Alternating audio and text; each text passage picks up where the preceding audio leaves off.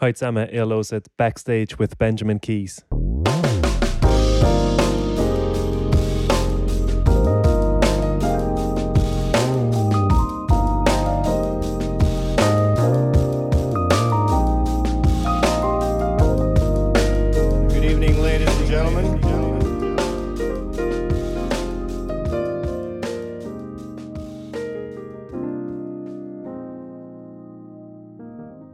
Kurze musikalische Intro, das ihr hier gerade hört, ist von mir mit dem Florian Hassschneider am Schlagzeug.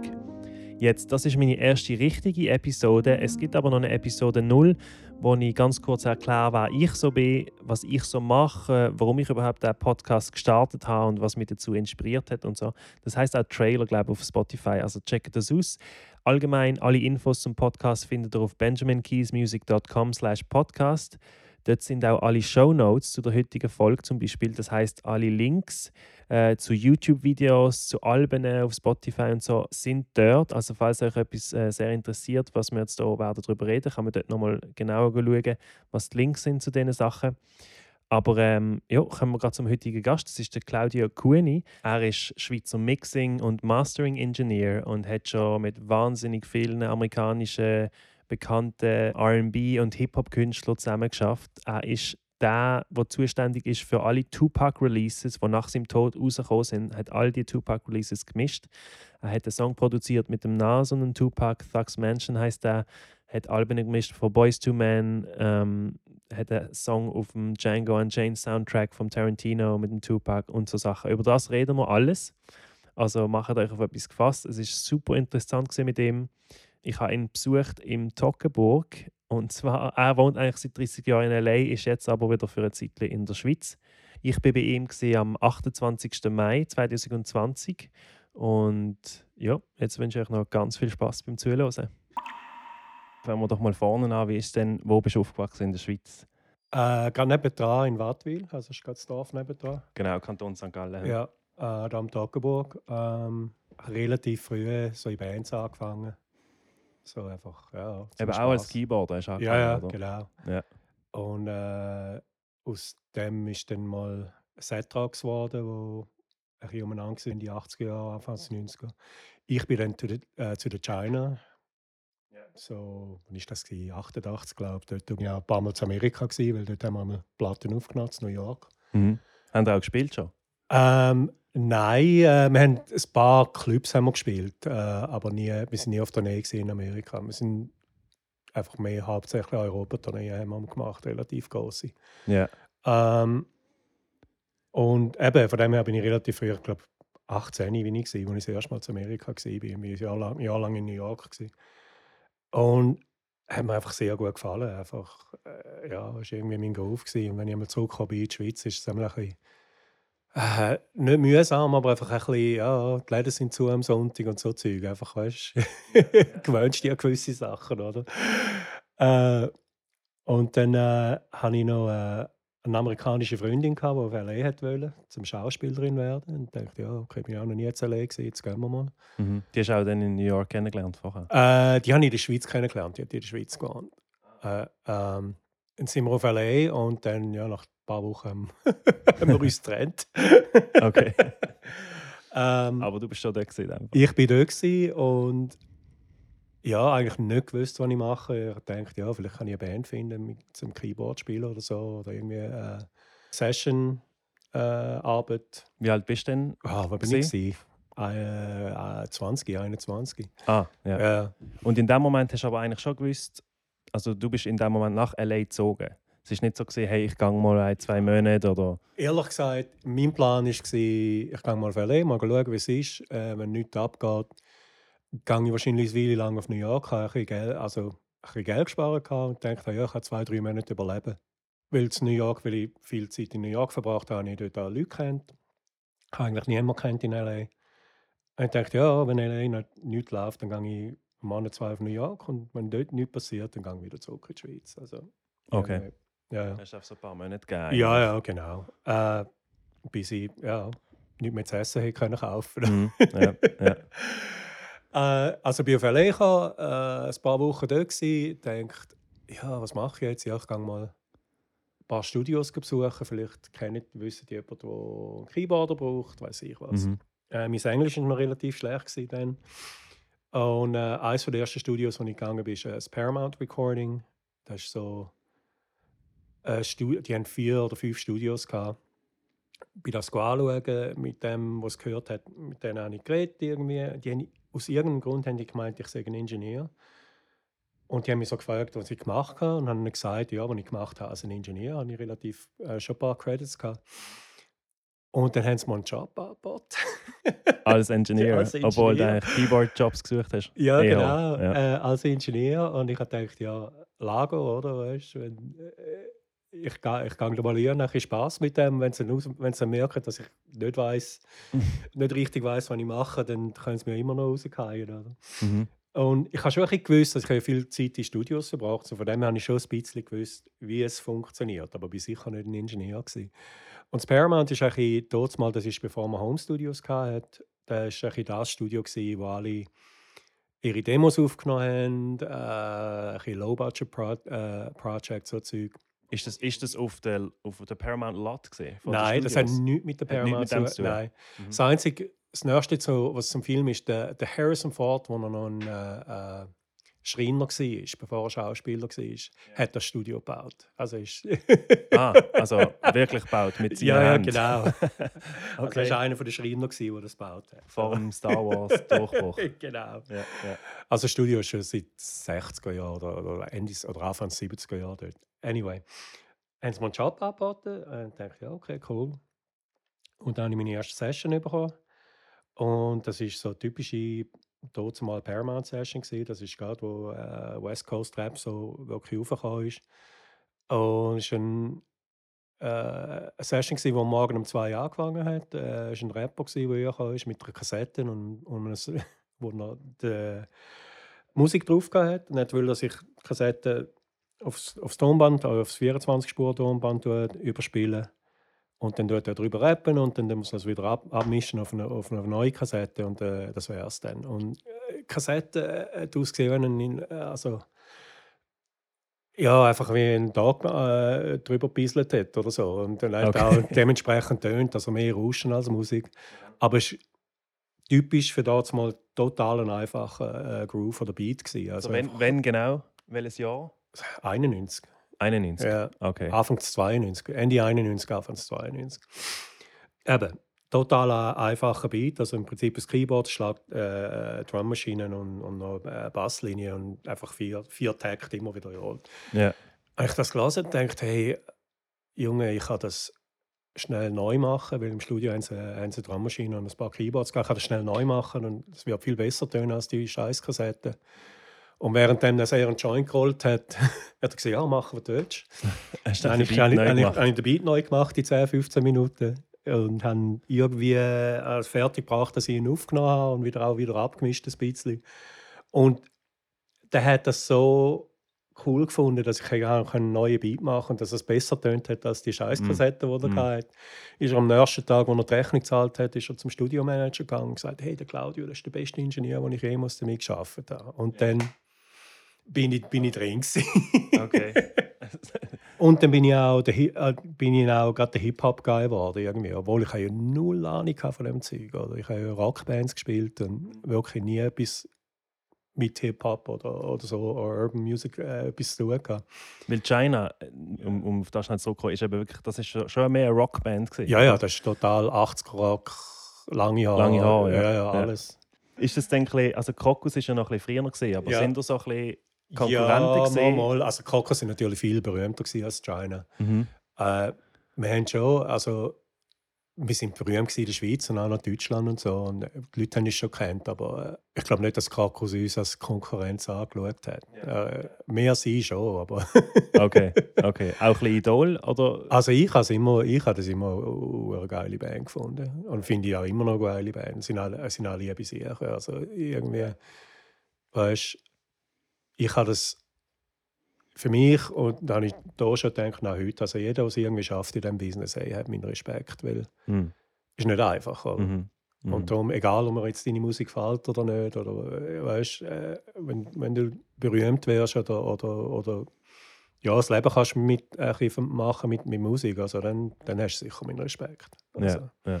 Dann ist ja eigentlich das Verrückte, dass du in die ganze Hip-Hop-Welt wie reingerutscht bist. ja, ja, total. Und durch einmal ein Beat neu machen von irgendeinem random Rapper. Also ich nehme an, der, der Rapper ist random, oder? Der, Ich möchte mich nicht mal an seinen Namen erinnern. ja, dass du durch das eigentlich in die Welt reingekommen bist. Ja, warte, ich habe nochmal eine gute Story, schnell. Also, Okay. ist keine lange. Äh, meine zweite Session im Paramount, okay, jetzt bin ich der Hip-Hop-Guy gewesen. Und ich habe gesagt, ja, ey, äh, relativ dort mal berühmte Band kommt hier, das sind Hip-Hop, die heißen äh, South Central Cartel. Und das, das, sind so, das Mm. ist so die Hardcore-Version gewesen von NWA.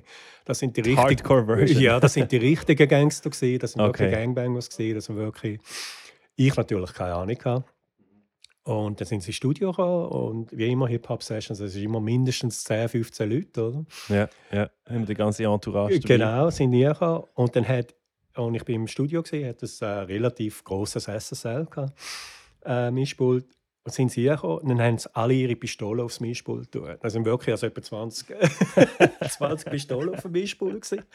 Und ich so denkt, weißt du, ich so der, der Schweizer, oder? Ich dachte, ja, ja, hat wahrscheinlich eine Pistole zu erlegen. Das ist wahrscheinlich okay, ist wahrscheinlich okay. Also, weißt, ja. Weißt du? Und, und irgendwie will ich zwei Gründe. Ir ir weil ich nicht ausgeflippt bin wegen dem. Und weil ich, obwohl ich ein Weißer bin, aber mit meinem Akzent bin ich ja sicher kein Amerikaner. Kommt, also der Claudio weiß man nicht, woher das der kommt jetzt. Da haben sie mich irgendwie akzeptiert. Das war ist cool. Gewesen, weißt? Haben sie gesagt, ja, ist, ist zwar ein Weißer, aber er ist ja nicht, nicht von da. Von dem her, ja, das Ja, ja, akzeptieren wir jetzt. Das ist, ist cool. Ja. Und er hat auch kein Problem mit, mit Pistole auf dem Mischpult. Von dem her, okay, mit dem schaffen wir, oder?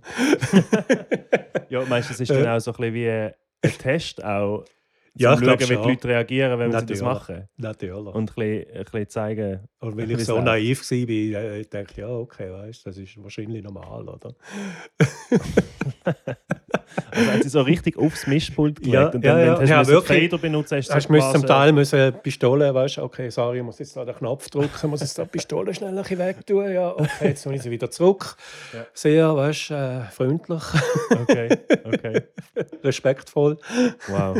Okay. Das ist auch relativ schnell dann schon passiert, am Anfang noch. Das war meine in zweite. Session. gewesen. Das Aha, ist am- die zweite. Das ist der zweite Tag im Studio. Gewesen, ja. Genau. Dann sind wirklich die ersten zwei Tage sind gerade sehr Ja, maßgebend gewesen Genau. für den Rest von der Karriere. Du musst dann erzählen, wie das genau passiert ist, aber du bist wie jetzt so ein bisschen Teil vom, wenn man das so kann sagen, vom Tupac Estate oder Mhm. du bist so der Go-To Mixing Engineer für Tupac-Sachen, die Ja. nach seinem Tod rausgekommen sind, oder? Ja. Und du hast aber, du hast, ähm, ich glaube, den Tupac hast du auch schon kennengelernt, Mhm. aber du hast nie mit ihm geschafft, ja, wo genau. er noch gelebt hat, oder? Nein, ich habe nie mit ihm geschafft, weil ich nicht wollte für äh, Death Row Records arbeiten Weil äh, ich bin viel. Erstens mal, durch, als ich eben so die ersten paar Jahre habe ich hauptsächlich Hip-Hop geschafft und hat das ein bisschen, ist das ein bisschen übergegangen auf RB. Und ich habe dann auch in besseren Studios geschafft. Äh, und das weiß ich noch, habe, äh, da habe ich Boys to Man habe ich gemischt, die zwei Platten. Und ich bin im Studio B und Death Row war im Studio A. Gsi. Und die haben dauernd, weißt äh, Lampen gehabt, also wirklich, äh, Ja. weiss ich was, du. Äh, nicht Schiessereien, aber Schlägereien und, und, und Hunde und, und einfach, einfach totales Chaos. Und ich bin einfach in Studios die Türen geschlossen, hey, ihr machen, was ihr wollt. Dann habe ich den Schög Neid mal kennengelernt, auch im Studio, und er war eigentlich ein relativ netter Typ zu mir. Ja. Und er hat gesagt, hey, musst, musst zu der Death Row kommen, musst für uns arbeiten kommen, hey, machst viel Geld und weiß ich was. Und immer so, hey, schön, I would love to, aber weißt, jetzt habe ich gerade ein neues Projekt angefangen und die nächsten acht Monate kann ich nicht. Und ich habe immer ein bisschen draus geredet. Immer respektvoll, hey, cool, danke vielmals, aber nein, danke. Das war dann doch zu viel Trouble. Gewesen. Nein, also wirklich, er hat auch schon gesehen, was Engineers äh, verschlagen haben, weil er irgendwie einen Punch-In verpasst hat. Und Aha, ja. Weißt du, die haben allen Geld geschuldet. Und was machst du, wenn, wenn, wenn dir der Schögnei Geld schuldet hat? Was machst du? Kannst du Ja, nicht, kannst du machen. nicht machen. Eben. Und du, ich habe ich habe schöne R&B-Sachen gemischt. Da habe ich gedacht, du, mit dem muss ich nichts zu tun haben. Oder? Ja, ja. Und dann, ähm, Hat man aber trotzdem schon gespürt, wie legendär nachher wird oder was für eine Figur ja, er dann wird. Mal, mal schon. Der hat, der hat also von Anfang an hat man das irgendwie gewusst. Und eben damals mal, da haben sie ja legendäre äh, Platten gemacht, weißt du, Chronic und alles Zeug. Das ist so, also wenn, wenn du zu der Death Row als ein Künstler gekommen bist, dann hast dann haben die Leute automatisch, gew- automatisch gewusst, dass hey, das ist jemand, der gut ist. Weil du kommst nicht, du kommst nicht rein als Künstler, wenn nicht wirklich... Weißt, wenn du eben Snoop Dogg und all die anschaust, das sind alles groundbreaking gewesen, oder was die gemacht haben. Und, Ja. Oder was der Dre vor allem gemacht hat. Oder, Ja, ja, mit denen. absolut. Ähm, Dann war ja das sicher ein Anreiz gewesen, um mit denen zu arbeiten, aber halt eben das Ganze drum und dran ist einfach... Ja, eben, und ich habe irgendwie. Eben, ich habe, ich habe andere Sachen gemacht da, durch, durch diese Zeit. Eben, Boys to Man ist ja, das ist eine riesige Platte. gewesen, Ja, ja, die hat stimmt. 20 Millionen Mal verkauft. Und nachdem habe ich, obwohl ich viele Hip-Hop-Sachen gemacht habe, nachdem ich Boys to Man Platte gemischt habe, habe ich hauptsächlich R&B-Sachen Ja. bekommen, zum, zum Schaffen. Und auch zum Teil produziert. Mhm. Stimmt, Und das so- ist ja eigentlich, also Boys to Men eben 20 Mi äh, Millionen Mal verkauft. In, in Amerika ist Diamond gegangen. Genau. Das ist ja sogar kommerziell eigentlich noch erfolgreicher gewesen, ja, als, als all die Rapper. ja, ja, genau. Das ist verrückt. Ich habe mir überlegt, R&B-mäßig ist das ja so 90s R&B ist ein bisschen auf dem Höhepunkt gesehen. Ja, Es gibt ganz wenig Diamond Certified R&B-Alben wahrscheinlich Ja. nicht mehr. Und das ist eins davon. Ja, Oder genau. Boys to Men 2. also nicht wegen mir, wegen, weißt, das, ist- das ist certified wegen Babyface und so Zeug. Ja, ja also, jeder hat, jeder hat seinen, äh, seinen Anteil davon. Es hängt auf jeden Fall bei dir an der Wand. Ja, ist auch, den Job habe ich auch, weißt du, ich wieder, eben, ich bin nur ein Glückspilz. Das war auch so etwas, gewesen, ich habe, ach, wie hat die geheißen? Ähm, ist egal. Künstler Mo- der mit dem Motown einen Plattenvertrag hatte, ich habe ihre Platte gemischt. Und am Schluss, äh, Das war ja auch gerade so ein, ein Motown-Revival ja, ja, in genau. den 90er Jahren. Hat sie wieder Aufwind gehabt, ja. Oh, Shanice, Shanice Wilson ist das. Hm. Die hat so, ist so ein One-Hit-Wonder. Ihre zweite Platte habe ich ein paar Songs produziert und gemischt. Und am Schluss, wo wir eigentlich fertig waren, hat mir der ENA angerufen und gesagt, hey, ich brauche ein paar Edits. Und dann haben wir Edits auf Tape, also wir haben wirklich äh, ein Band geschnitten, also haben wir Edits gemacht. Äh, habe mich gefragt, ob ich schnell ein paar Edits machen könnte, aber äh, das Budget sagt schon zu, sie können mich, nicht, sie können mich, können mich dafür jetzt nicht zahlen. Ich habe gesagt, ja, kein Problem, ich habe ja genug Geld verdient mit dem. Das ist eine Stunde oder zwei gegangen. Dann hat es gemacht. Und dann hat sie gesagt, ja, hey, ich schulter eins. Ich, ja, ja, natürlich. Das allein sagt er das jeder, ja, all oder? und dann irgendwie drei Monate später hat die mir angerufen und gesagt, hey, willst du einen, willst du einen Song für Boys to Man mischen? Ich, ja, natürlich. Und dann habe ich gesagt, okay, bist äh, übermorgen im Larrabee. Das war mein Lieblingsstudio, gewesen, sowieso. Larrabee Studio ist immer noch mein Lieblingsstudio. Und äh, wir schicken Bänder und ja, kannst du mal mischen. Ich, ja, cool. Dann bin ich in das Studio gegangen und dann ist so ein kleiner Lastwagen vor dem Studio gewesen. Dann haben sie irgendwie 30 Bänder reingebracht. Und ich, ja, Okay. verkauft. Anderen angerufen und gesagt, ja, fang an mit Yesterday. Und ich gesagt, ja, fang an. Ich habe gemeint, ich mische noch einen Song. Ja, mal schauen, wenn das gut geht, dann kannst du vielleicht den Rest von der Platte oder äh, einen grossen Teil davon Mm. mischen. Ich, ja, okay, thanks, no pressure. Und das ist ja das, ist ja das Album gewesen. Das, Das ist das Album. Also ich habe nicht alle Songs gemischt, etwa die Hälfte gemischt. Ja. Aber ich habe, glaube 18 Songs gemischt. Also es sind einfach Songs, die, die nicht auf Platte gekommen sind oder es später gebraucht haben. Aber das ist total gut. Und es war ein bisschen lustig, weil ich bin da noch nicht, also berühmt, bin nie berühmt gewesen, aber äh, noch nicht so known gewesen als, ein- als ein, als ein R&B-Mischer. Und, und, und haben mich alle gefragt, warum mischt der Claudio das? Also warum nicht jemand berühmt, weißt? Ja. Das war ein bisschen lustig. Gewesen. Aber es hat uh, Spass gemacht. Auch die Jungs so lieb gewesen, weißt? Also echt, das hat, das hat, da habe ich auch sehr, sehr viel gelernt von dem. Äh, Weil rein kommerziell kann man ja sagen, das ist so ein bisschen der Durchbruch, ja, ja. oder? Also logisch. Ja, ja, nein, also wirklich. ist auch mein Durchbruch, also mein Durchbruch gewesen, auf jeden Ja, Fall. Also das meine ich, von dir auch. Ja, Ja, ja. Von ihnen auch. Von, Ja. beiden, von allen, die dort Ja. involviert sind. genau.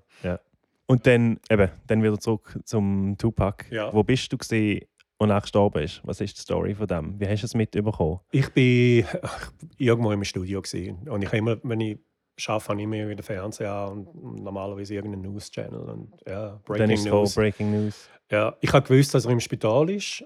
Äh, ich habe gewusst, was passiert ist äh, in Las Vegas. Aber man hat nie gedacht, dass er stirbt. Man hat gedacht, ja, jetzt ist er im Spital. Er war ein paar Tage im Spital. Gewesen. Der schafft das schon, oder? Und es war ja nicht das erste Mal, dass das passiert ist. Er ist ja in New York mal äh, angeschossen worden, Ja. wo er überlebt hat. Und irgendwie weißt, denkst du, ja, ja, das ist. Ja, Und sowieso mit seiner Superhero-Persona denkt man so. genau. Das, sein. also von dem her, das war schon ein Schock, gewesen, oder? Ja. Und dann von dem Zeitpunkt bis zu deinem ersten Auftrag für ihn? Das ist etwa, Und wie ist es entstanden? Äh, das war etwa ja, sechs, sieben Monate später. Gewesen. Äh, ich bin daheim, gewesen, bin gerade heimgekommen, bin irgendwie im Studio gewesen für drei Tage. Das war normal, gewesen, dann, dass man irgendwie mehrere Tage im Studio ist und ein paar Stunden auf, auf dem Sofa schlafen oder weiß ich was. Die meisten Studios haben auch ein Badzimmer gehabt, wo du hast können duschen konntest. Mhm, mhm. Ja. ähm, ich bin gerade heimgekommen, ich weiss, ich war etwa drei, vier Tage im Studio. Gewesen. Uh, müde, ist irgendwie morgen um halb vier Uhr gerade ins Bett und das ist bevor wir äh, Handys hatten und weiß ich was. Und ich hatte kein Telefon im Schlafzimmer. Gehabt. Ich höre das Telefon in der Stube läuten. Morgen um halb vier. Ich, ja, Okay. leck mir am Arsch, oder? Und eben, du bist gerade heimgekommen. Ich bin wirklich gerade heim, ich habe wirklich vier Tage todmüde, oder? Und dann läutet es wieder. Und dann läutet es wieder. Und dann läutet es wieder. Und dann bin ich verrückt worden, bin ich aufgestanden und dachte, ja, geht's noch? Hallo? Und das ist der, der QD3, das ist Quincy Jones sein Sohn, der Ja. viel Tupac und jene Hip-Hop-Sachen produziert hat. Und ist, wir haben uns, ich will nicht sagen Kollege, aber wir haben uns gut kennt. Mhm. Der ist am Telefon gesagt, hey, äh, beim Studio mischen, mischen einen Song und es funktioniert nicht mit dem Ingenieur, den ich habe. Kannst du ins Studio kommen? Und ich gesagt, ja, okay, äh, kann ich ein paar Stunden schlafen? Und ich gehe ein paar Stunden schlafen und bin am Morgen dort. Weißt, bis Ja. am Morgen um 10, 11 Uhr bin ich dort. Ich sage, nein, Deadline, ich brauche die gerade jetzt. Ich sage, ja, nein, du, ich bin zu müde. Kann ich, kann ich, kann ich, kann ich nicht machen. Ich, nein, ich brauche jetzt jemanden. Ja, musst jemand anderem anrufen, ich. Was schaffst du? Ja, Tupac. Ah. ja, ich bin 20 Minuten dort. ja, vergiss es, ich komme. ja, duschen und wieder zurück ins Studio. Oder? Aha. Viel Kaffee getrunken. Wow, okay. Und dann haben wir den einen Song gemacht. Also sind wir gerade nochmal etwa eineinhalb Tage im Studio. Gewesen. Und ich habe dann äh, den Fini kennengelernt, am, am Tupac seine Mutter. Und wir sind irgendwie gut ausgekommen miteinander. Und äh, auch eine Person, äh, Mali, das ist die Person, die ich alles über, also es war eigentlich der ENA von diesen, von diesen Projekten. Ja. Auch mit ihr gut ausgekommen irgendwie. Und dann haben sie gesagt, hey, äh, wir könnten dich eigentlich noch brauchen für den Rest von der Platte.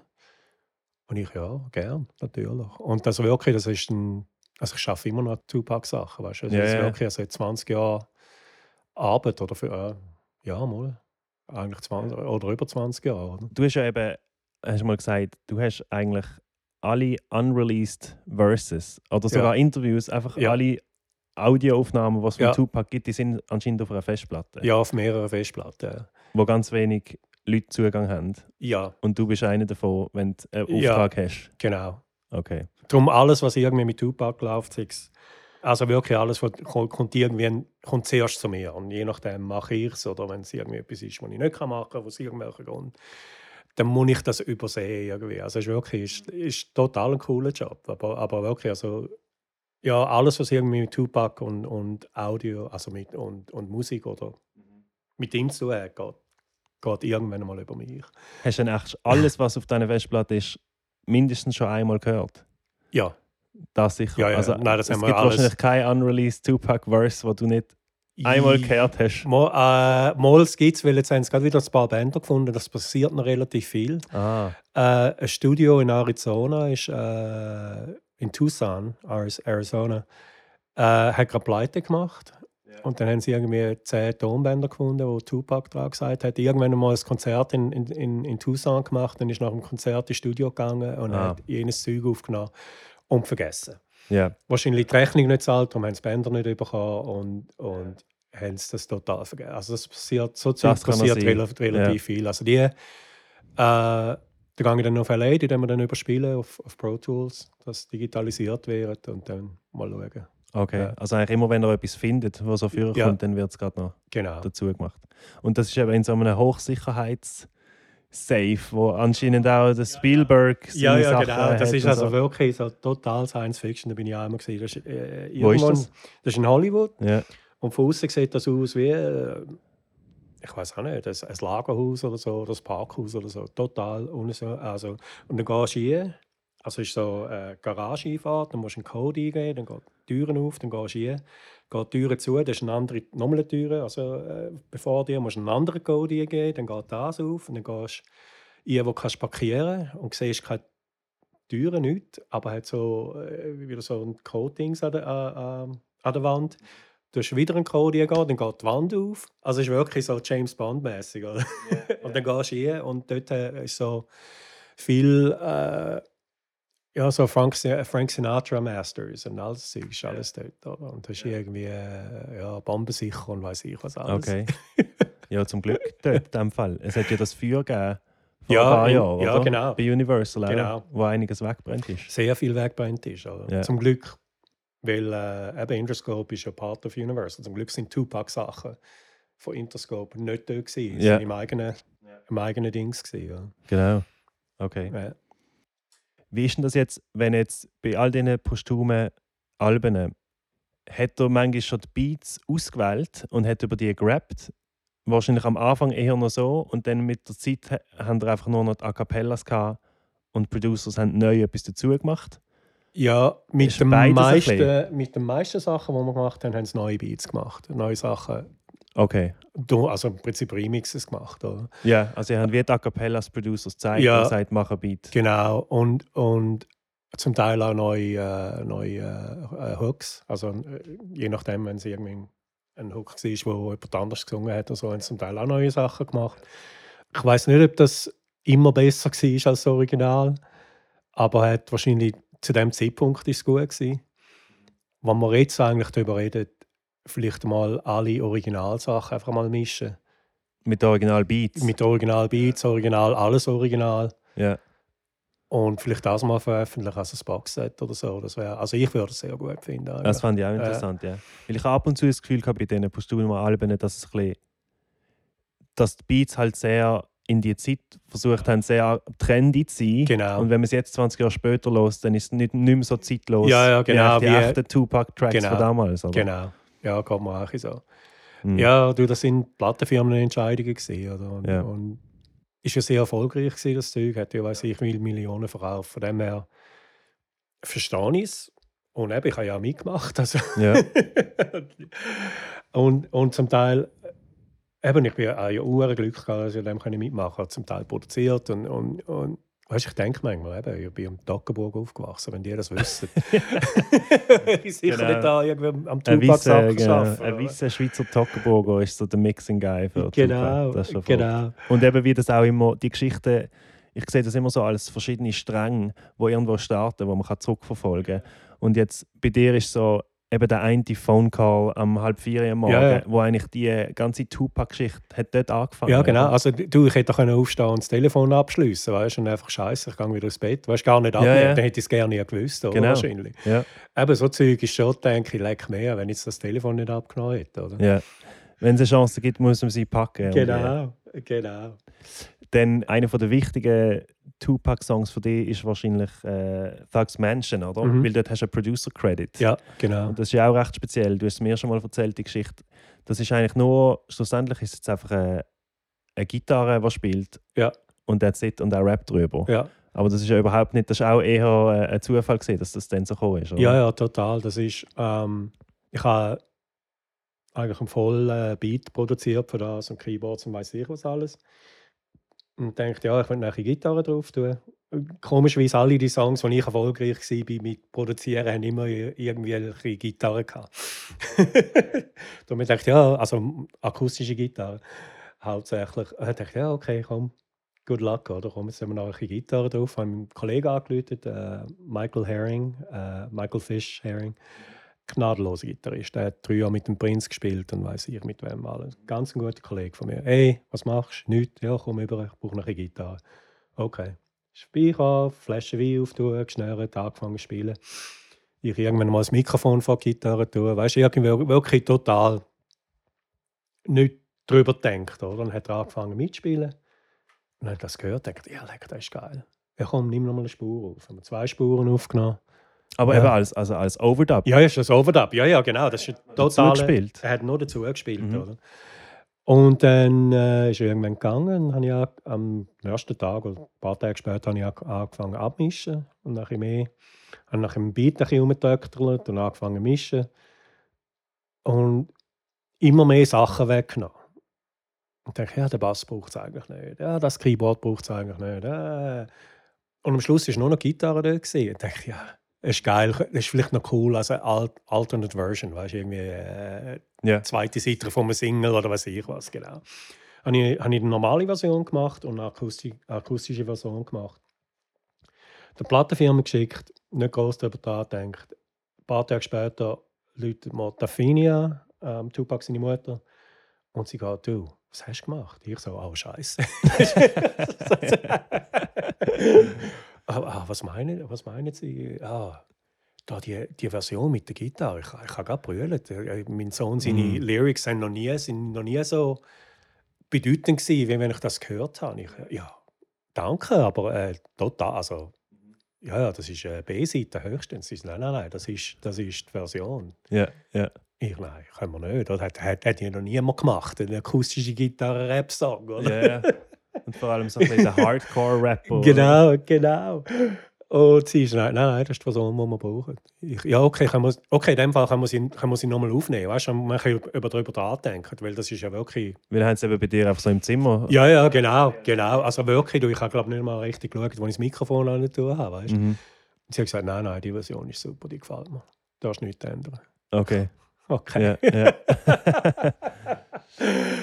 ja, das gibt es eben oft, dass man eigentlich etwas mal schnell, schnell aufnimmt, aber dann der Vibe gerade so Ja. trifft, oder? Dass Genau. es dann eigentlich und dann bis am Schluss die Version bleibt, auch wenn man es nachher noch dann sagt, okay, jetzt gehen wir in ein großes Studio und nehmen es nochmal perfekt auf. Ja. Und man merkt dann halt trotzdem, das alte ist besser gewesen. ja. Und das ist so die ewige Frage, von, wo du auch, und ich auch schon gehört habe, sagen, es ist so, Performance ist schlussendlich immer wichtiger Ja. als Soundqualität, oder?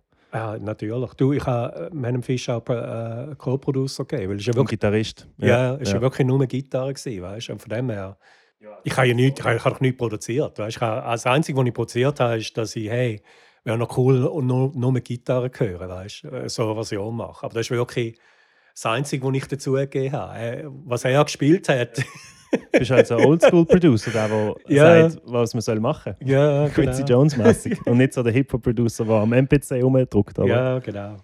Das habe ich, ja, das habe ich vom Dreh gelernt. Der ist, der ist auch so, der Musiker im Studio. So, ist- die fangen fängt mit einem Loop an, aber da ist, ein, da ist immer ein Bassist dort, da ist immer ein Gitarrist dort, da ist immer ein Keyboarder dort. Dem Dr. Dre, Und ja, bist du schon dabei gewesen? ja ich habe ähm, nicht am Aufnehmen, also ich habe schon Sachen gesehen, ich war im Studio nebendran gewesen oder so. Aber ich habe mit ihm geschafft am äh, Wash-Soundtrack, das war ein Film. Gewesen. Mhm. wo er den, den Soundtrack produziert hat. Und der Dre ist immer, geht immer zehnmal länger als das zum Also ist nicht schlecht. Macht immer sehr, sehr gute Sachen, aber mit einem Soundtrack, da ist eine Deadline, da muss, muss am gewissen Zeit fertig sein, weil der Film kommt raus und da muss auch der Soundtrack rauskommen. Mhm. Und irgendwie zwei Wochen bevor der Soundtrack rausgekommen ist, äh, hat mir jemand angerufen von Aftermath und gesagt, hey, wir brauchen dich, äh, der Dre braucht jemanden im Studio, um helfen kann, die, die Mixes fertig machen. Also nicht unbedingt, dass ich jetzt das Mischen tue, aber mehr ein einfach, hey, muss einfach in zwei Wochen fertig sein und du machst einfach, was musst. Okay. Und ich, ja geil. Bin ins Studio und bin extra früh, also ich habe gesagt, der Dre kommt normalerweise am Abend um 6 Uhr und bin ich am Morgen um 10 Uhr gegangen. Hast du Anweisungen noch gehabt? Oder einfach Nein, mal Dosen Tracks misch? ich, die, die haben gesagt, du, wenn der Dreh kommt, du du mit ihm reden und er findet, fi- weißt, du, you guys figure it out. Es muss einfach fertig sein, zwei Wochen. Und äh, dann dachte ich, ja, okay, gehe ich ins Studio, bin ins Studio, der Assistent gefragt, hey, welchen hat er noch nicht angefangen? Der Song hat er jetzt noch nicht gemacht. Okay, cool, dann haben wir mal den Song drauf. Und mein Plan war, dass ich den Song mische und wenn der am Abend um 6, 7 kommt, hört er das und findet das so gut, dass ich dann alle Songs für ihn mische für, für den Rest von der Zeit. Ja. Und ich habe den Song gemischt und das war im Record One in, in, in Sherman Oaks, das ist ein bisschen außerhalb von Los Angeles. Ja. Und Record One hat die absolut geilste Monitorablage. Also wirklich, die haben Lautsprecher vom Boden bis in die Decke gehabt. Das ist uh, gut tönt dort drin. Der Bruce Willis hat viel geschafft, hat viel Michael Jackson Genau, mit Sachen Michael Jackson. Ja. hat, hat, hat, hat dort viele Sachen aufgenommen und gemischt. Nur als ganz, ein ganz kleiner Einschub, ich bin halt ich bin ein riesiger Michael Jackson-Fan, wie du auch weißt.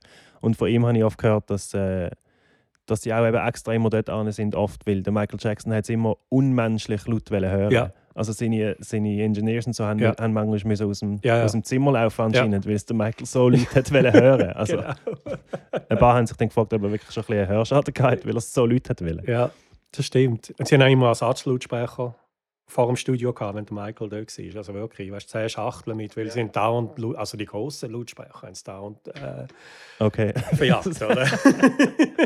okay, ja, immer ersatzready. Uh, anyway, so, ich bin dort rein, habe das gemischt, hat uh, gut getönt, ich habe es laut gehabt, ja, ich kann nicht warten, bis der Dreh kommt. Oder wenn der das hört, ja, leck mir, der, der, der wird es nicht mehr sehen. Und dann ist er, ah, Sally, hoi, wie geht's? Sally Hoi. Hey, you doing? Ich habe vor langer Zeit mal einmal kennengelernt. Aber das erste Mal, als ich mit ihm geschafft habe.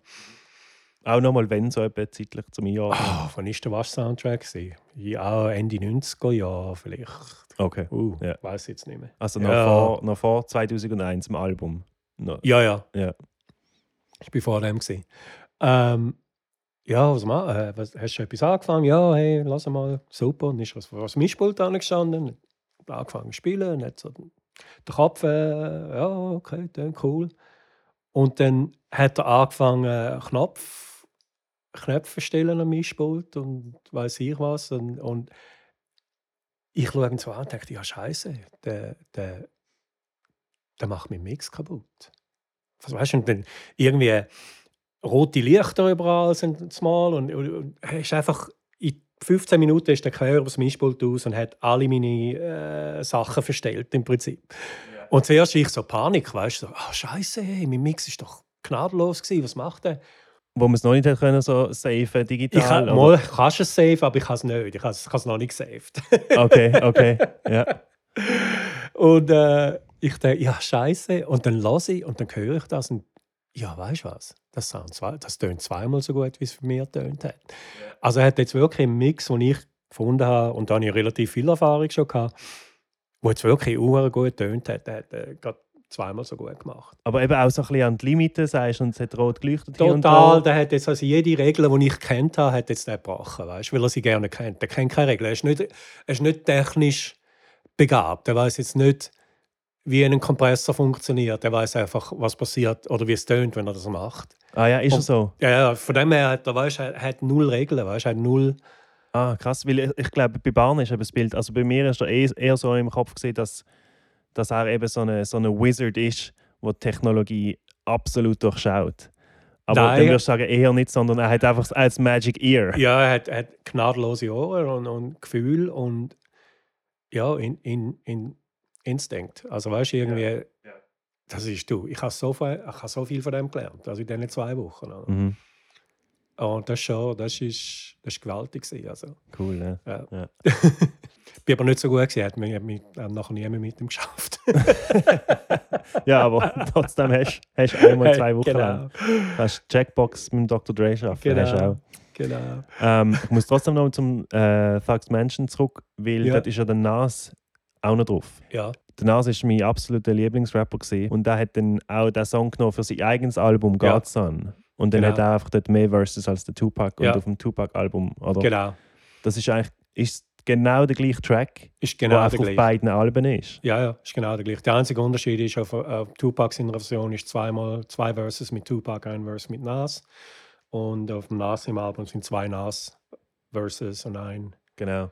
Ein Tupac-Verse. Und dort hast du dann auch müssen, äh, den Nas aufnehmen, oder? Ja, bin ich auf Miami geflogen. Weil ihr habt nie ähm, Stems, also Tracks vom Tupac hin und her geschickt. Nein, ich habe immer müssen, ich, wenn ich, wenn ich äh, an Tupac-Sachen geschafft habe, bin ich dauernd am Umfliegen gewesen, weil sie nie wollen, dass ich, also wir haben einfach nicht Sachen umgeschickt. Keine Harddrives, keine Sachen übers Internet, nichts. Also wir haben, einfach, wir haben auch nicht dürfen von der Plattenfirma aus. Ich habe sogar am Anfang hatte ich einen äh, Security Guard im Studio. So die ersten paar Jahre. Ah ja? Wo einfach schaut, dass, dass, dass, dass die Acapellas nicht rausgehen. Ja, und äh, ja, einfach, dass das nicht, dass nicht rausgeht. Und dass auch, sie haben auch Schiss gehabt, dass, weil äh, da haben sie ein bisschen Beef mit dem Schöck, sie haben, sie haben ein Schiss gehabt, dass, dass der Schöck einen Tag, also über die Studiowert sickert, zum Bänder klauen oder weiß ich was. So.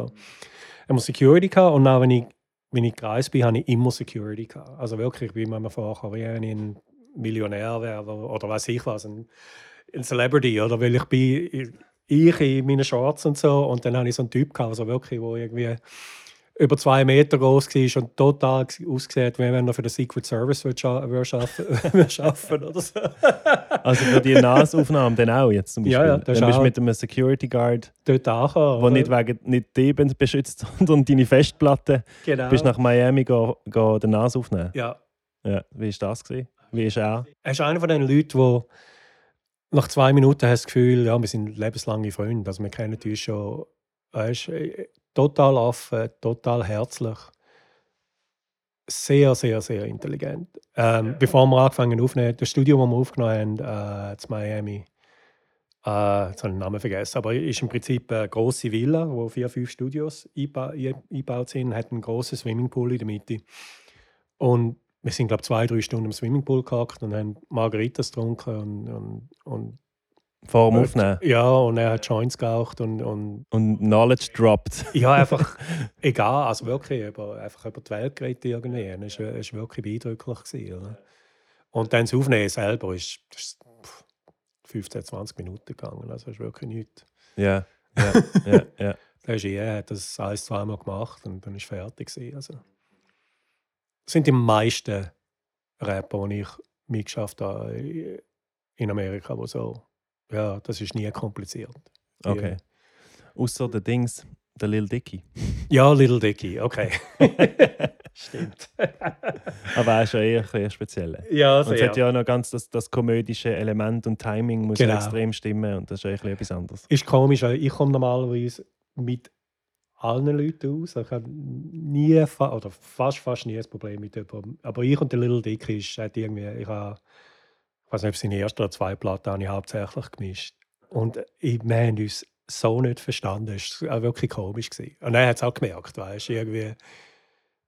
Ja, Aber es ist trotzdem gut rausgekommen. ja, aber, aber ich weiß nicht. Also wäre vielleicht besser rausgekommen, wenn er mit jemand anderem geschafft hätte. Und es war nicht sein, sein Fehler. Gewesen. Wir haben, wir haben, also ich weiß ich könnte nicht sagen, wieso.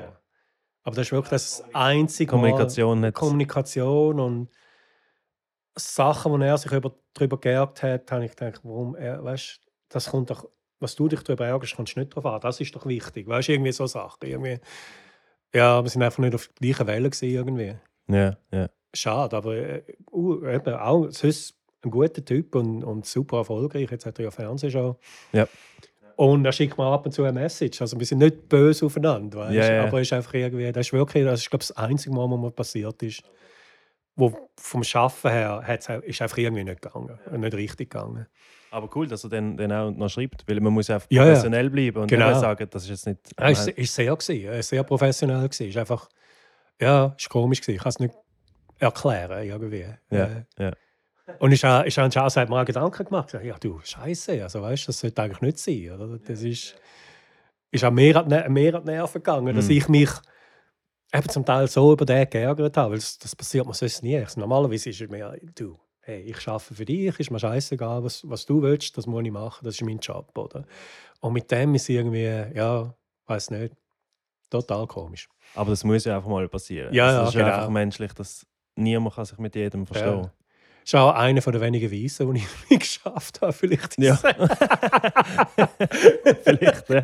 Er hat, hat kein Gun aufs äh, Ding gelegt, genau. aufs Mischpult. Nein.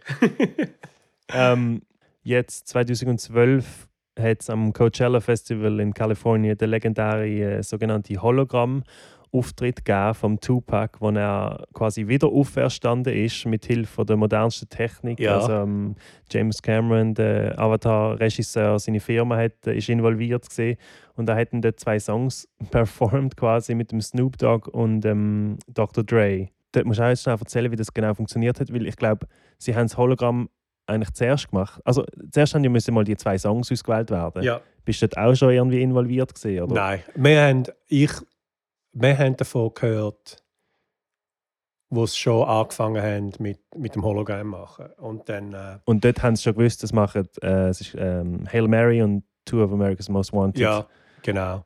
Äh, ich weiß nicht, ich glaube, hat wahrscheinlich der, der Dre oder der Snoop hat das ausgewählt, kann man vorstellen. Ja. Ähm, zu mir sind sie gekommen, wo sie haben wollen, dass der Tupac zwischen den Songs reden tut. Ja. Und ähm, normalerweise, also es ist im Prinzip Animation. Das ist, äh, Normalerweise Animation machst äh, den Dialog zuerst, also was redet zuerst.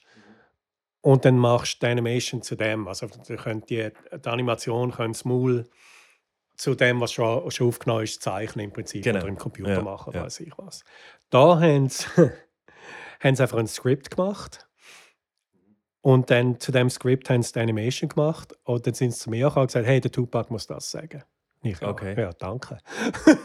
Aber das ist ja noch, also haben sie dann trotzdem irgendeine Reference gehabt? Irgend, hat es mal irgendjemand gesagt, einfach damit sie es doch Ja, können es hat- animieren ja, Irgendeiner muss ja einfach mal Ja, gesagt ja, haben, wahrscheinlich. total. Also ich habe es gehört, sie haben, sie haben mir das, sie haben mir das gegeben. Das ist wahrscheinlich irgendwie, ich weiß nicht, irgendein Bünzli. Also hast du gemerkt, das ist total wahrscheinlich einer von den Animators oder so, der das Ja, gesagt hat. ja. Ja, ja scheiße, oder? Jetzt muss man das. Und dann habe ich müssen wirklich, also das äh, ist glaube ich, einen Monat habe ich an dem- geschafft. Also wirklich jedes Interview, das er gemacht hat, jedes Ding, das er geredet hat, und dann das zusammenschneiden und dann das auch so tönt, weißt du, irgendwie natürlich noch tönt und so. Also es ist wirklich da eine Beine. Weil du hast ja wirklich müssen, ihr habt das Ziel gehabt, also 100% original Sachen von ihm wollt. Ja, Und dann hast du müssen Sachen finden, wo er genau das sagt, Ja. was die Animatoren... ja, what's up Coachella, oder? Er hat Genau. noch nie in seinem Leben Coachella gesagt, weil Coachella hat es gerne gegeben, wo er noch, er noch gelebt hat. Ja, das also, muss man also, sagen. Eben, er, hat- äh, also er sagt Coachella und es ist der Tupac, aber er hat das nie in seinem Leben gesagt. Ja. Das heißt, wie hast du es denn angefangen? ähm, das ist Coach ist einem Interview hat er gesagt, dass der Shook der Coach vom, von, von Death Row sagt, im Prinzip, wie ein Coach, also wie ein, äh, wie sagen wir das auf Deutsch? Äh, äh, Trainer. Deutsch. Wie ein Trainer, Trainer genau. So, dann hatte ich das Coach gehabt, und dann Ella weiß jetzt nicht mehr. Ja, Hast du dann wirklich, bist du dann wirklich auf so am Losen stundenlang und irgendwann sagt der Coach und jetzt, oh mein Gott, ja, it. also ich und, ich und ein Assistent, der Assistent hat den Coach gefunden, nicht ich. Okay, okay. Ja. Ja, Hast du noch müssen Ella finden. ja genau. Es sind, glaube ich, zwei verschiedene Sachen. Gewesen. Weiss, das weiß ich jetzt nicht mehr. Aber ja, eben so Zeug. Und das ist wirklich, also haben wir über, ja, über einen Monat dran geschafft. Ja, ja. Und ist, also ist erstaunlicherweise gut aus. Ja, sehr. Ich habe es jetzt gerade nochmal geschaut gestern wegen dem. Und also, es hat ja recht Wellen gemacht. Und, es hat- und das eine Video hat, glaube ich, 50 Millionen Klicks jetzt ja. von, von, von, dem, ähm, von dem Auftritt Genau. und so. Das Geilste war, ich bin, bin dann gegangen, das erste Konzert, das ist ja zwei Wochen, ja. bin das erste Konzert gegangen und ich habe ich hab gewusst, dass es kommt, aber es hat 100'000 Leute gehabt, die das nicht gewusst haben. Ach stimmt, die haben es eben wirklich nicht gewusst. Es war eine komplette Überraschung. gewesen. Ja, also jemand hat, da ist ein Gerücht umgegangen, aber nicht, Aha. aber nicht genau, was irgendetwas mit Tupac soll passieren. Das, das Gerücht ist Okay, umgegangen. okay. Aber was genau, nicht. Und eben, wo, wo er dann auf, sozusagen auf die Bühne gekommen ist, oder? Und wenn du 100'000 Leute siehst, die dann ihren Joint anschauen und mit der Bühne irgendwie leck mehr, was läuft. Ja. Und obwohl hast du schon gemerkt, dass das nicht echt ist. Weißt? Hast schon gemerkt, er hat schon ausgesehen wie ein, irgendetwas Elektronisches oder so. Aber, aber es war so gut gemacht, gewesen, irgendwie, hat, hat dich eigentlich nicht gestört. Also, ja. Ist schon. ja, es ist viel besser. Von Michael Jackson haben sie das auch einmal gemacht. Ja. Mit einem von seinen unreleased Songs. Ah, ja, das. Aber das ist eben recht schlecht. Gewesen. Ja. Und dort haben sie vor allem auch also einen Michael Jackson Imitator genommen für Tanzmoves. ja. Und es ist dann sowieso nicht. Und das Gesicht irgendwie auch noch ist von irgendjemandem anderem und dann irgendwie so zusammen, zusammen Ja. geschustert. Also das ist viel, viel schlechter. Also mit dem, mit, dem, mit dem da mit dem Tupac-Thing hat Coachella hat davon gesagt, hey, egal was kostet. Und dann sind sie auch zum James Cameron. Und das sind die gleichen Ja, Leute, ja. die wo, ähm, Avatar-Movie Genau. geschafft haben, haben das gemacht. Also Ja, die schon- haben auch viel mehr Budget gehabt. Ja, Ja, ja. Das stimmt. Oder sind bereit gewesen, mehr aus, auszugeben. Genau. Das Michael Jackson Estate ist eben eh eigentlich die ganze Zeit in der Kritik, was sie machen. Und Ja, ist, ist komisch. Also ich, ich kenne mit der Jackson 5 habe ich schon geschafft. Ich Mhm. kenne auch den Tito ziemlich gut und auch mit, äh, äh, mit äh, äh, Nephews. Die haben doch mal eine Band. 3T. gehabt. 3T. Für die habe ich, für die habe ich auch mal einen Song produziert und Okay. gemischt. Mhm. Aber was eben schade ist, ist, dass was jetzt äh, ein Unterschied ist zum Estate vom Tupac, wo Ja. du sagst, seine Mutter hat ja wie das letzte Wort. Ja, ja. K. Es ist leider, ist leider gestorben vor ein paar Jahren. Aber ja. Ah, okay. Aber bis zu dem Punkt, Ja. dem Fall. Du, ich habe ich das perfekte äh, Beispiel gegeben. Äh, Until the End of Time, das war ein äh, Doppelalbum, gewesen, wo wir wirklich ein Jahr lang daran gearbeitet haben. Und ich meine, ein Jahr lang jeden Tag daran gearbeitet haben. Und dann sind wir fertig, gewesen, wir waren im Studio, gewesen, ich und eben Mali, der DNA-Person, jemand von der Interscope, äh, der Fini, sonst noch ein paar Leute. Und dann haben wir das ganze Album durchgelassen. Und als es fertig war, haben wir uns ein bisschen angeschaut. Und ich so, meint ihr, würde das dem Tupac gefallen? Ja, ich weiß nicht, ja, ich weiß auch nicht. Ja, scheiße. Wir haben das ja. Ganze nochmal neu angefangen und in zweieinhalb Wochen haben wir das Doppelalbum neu gemacht. Weil wir, wir eine Deadline kam, wir haben nicht mehr Zeit gehabt. Okay, okay. Und es war wirklich viel besser als das Original, wo wir, wo wir das Jahr lang dran gebastelt haben. Oder? Aber, ist sie dann eben auch dabei gewesen? Ja, sie war auch dabei gewesen. Und sie hat, ja, hast einfach, hast, sie hat es nicht gesagt, aber hast du gesehen, ihren Gesichtsausdruck. Und ich habe es auch gemerkt. Also wir haben es alle irgendwie gemerkt, ja, das ist glaube ich, nicht so gut, wie man gemeint hat, es ist. Weißt, irgendwie. Und wenn, das ist eigentlich eine Gefahr, wenn du so lange etwas am Arbeiten tust, dass du den Überblick verlierst. Genau, das wollte ich gerade sagen. Manchmal verliert man sich ja auch so ein bisschen, wenn man zu tief geht. Ja, wir haben es eigentlich gemacht. Wir sind zwei Monate auf Puerto Rico in ein Resort gegangen zum Aufnehmen. Weißt? Dann sind wir weißt, irgendwie ja, halt mehr am Strand als im, im Studio oder am Sachen. Weißt du, eben so Zeug. Wir, sind, haben irgendwie ich sage das immer, das war unser Rockstar-Album, wo wir äh, jeden Tag Tür Sushi gegessen haben und yeah, weiß ich yeah, was. Yeah. Also irgendwie eben den Überblick verloren haben, was wichtig ist. Und dann haben sie zwei, das eben, also die Strafe war dann, dass wir zweieinhalb Wochen nicht geschlafen haben und einfach das, yeah, so ein yeah. Album nochmal gemacht haben, oder?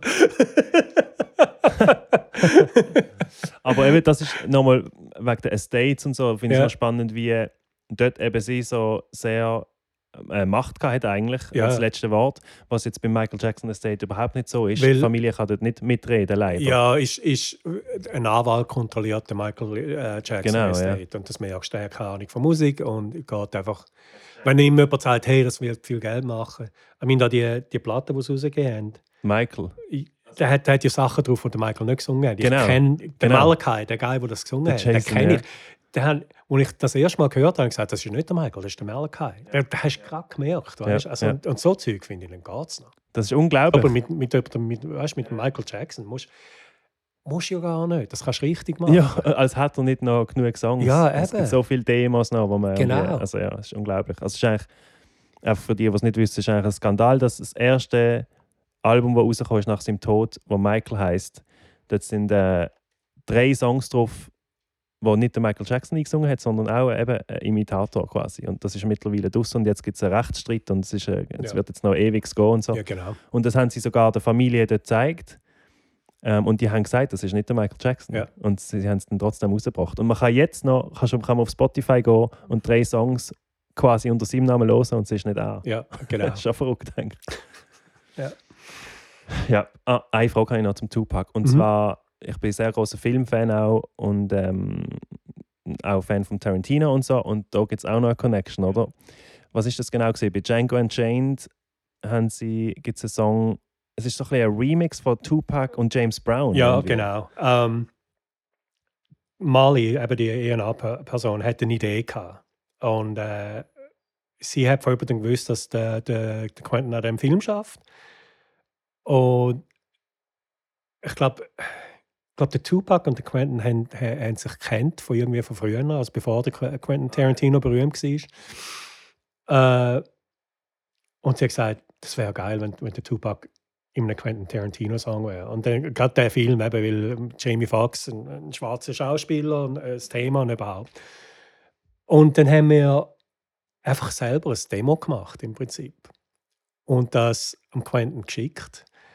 Also schon mit der Idee, dass der James Brown. Nein, der James Brown ist noch nicht drauf und ist auch ein anderer Track. Ist die gleiche Song von den Lyrics her, also vom, vom Tupac, aber es war eine andere Musik. Gewesen. Und wir haben das dem Quentin geschickt. Also wie, wie sind wir denn so etwas angegangen? Wir haben gewusst, der Tarantino will einen Tupac-Song? Nein, das haben wir nicht gewusst. Wir einfach, sie hat einfach sie hat das Gefühl gehabt, hey, das wäre geil, wenn der, wenn der Tupac in einem Quentin, gerade in ah. dem Quentin Tarantino okay, Film wäre. Sie, sind, sie sind dran, sie brauchen jetzt den genau, Songs. Genau, und, und sie hat gewusst, dass Quentin den Tupac gern hat und dass ich die erkennen kann. Und denke, ja, das wäre vielleicht, also wir haben keine Ahnung, ob das funktioniert. Wir haben es einfach gemacht, wir haben vielleicht eine Woche dran geschafft. Wir haben das geschickt. Und sind da eben aber auch einfach mal durch die Festplatte A Cappellas ja. durchgelost und dann eins pickt. So. Ja, ja, genau. Wir haben gedacht, ja, das könnte noch passen. Wir haben gewusst, um was der Film geht. Ja.